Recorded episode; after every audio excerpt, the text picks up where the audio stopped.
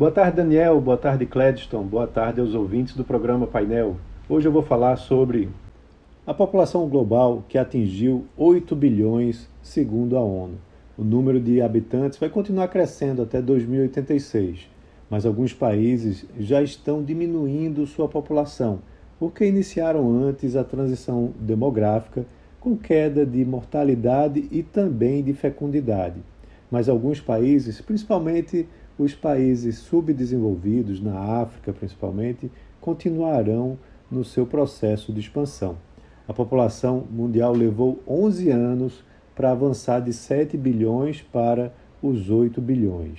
Isso levou, é, esse 1 bilhão levou esse período, enquanto que a expansão, por exemplo, de 1 bilhão para 2 bilhões de habitantes levou 128 anos, de 1800 para 1928.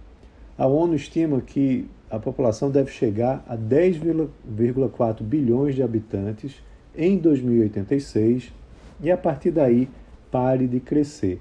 Então a gente deve ter ainda mais seis décadas de aumento populacional, né? principalmente nos países subdesenvolvidos, porque eles têm justamente é, menos controle de natalidade né, e menos, consequentemente, transição demográfica.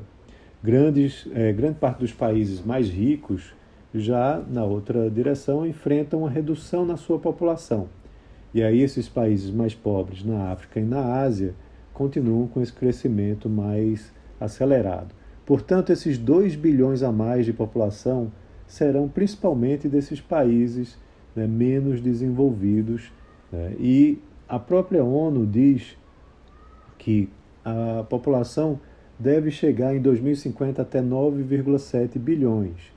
E esse crescimento virá é, de apenas oito países: República é, Democrática do Congo, Egito, Etiópia, Índia, Nigéria, Paquistão, Filipinas e Tanzânia. E 61 países ou regiões devem ter um decréscimo de 1% ou mais da sua população entre 2022 e 2050. Para se ter uma ideia, já em 2023, a Índia já vai ultrapassar a China como a maior população do mundo. E o Brasil, que já teve a quinta maior população em 1990, com 149 milhões de pessoas, hoje ocupa a sétima posição, com 215 milhões, e deve cair para o oitavo lugar em 2050, com 231 milhões de pessoas. É interessante porque em economia no passado se, espera, é, se acreditava na teoria malthusiana que a população crescendo num ritmo mais forte que a produção agrícola estaríamos é, fadados a morrer de fome.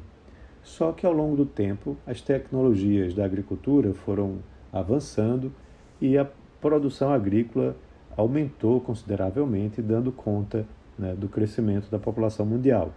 E aqui no Brasil, nós somos um grande potencial agrícola e vimos isso acontecendo nas últimas décadas.